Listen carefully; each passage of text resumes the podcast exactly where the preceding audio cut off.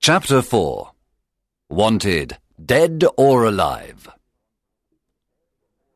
Some years passed, and there were more than 200 outlaws living in Sherwood Forest.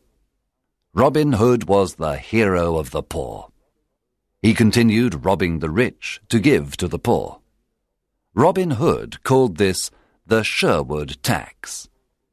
All the rich travellers who passed through Sherwood Forest paid the Sherwood tax. The Sheriff of Nottingham sent an army of soldiers to Sherwood Forest to capture Robin Hood. But Robin and his outlaws were in the trees.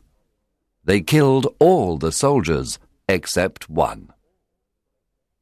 Robin and his men were the best archers of the region. They knew the forest perfectly.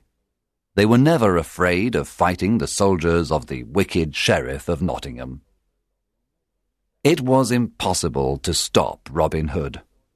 The sheriff was furious because the people laughed at him. He was never able to capture Robin Hood. King John was furious too. His subjects loved King Richard and hated him. One day, King John stood on the castle walls. He spoke to all his people. He said, We must capture Robin Hood and his outlaws.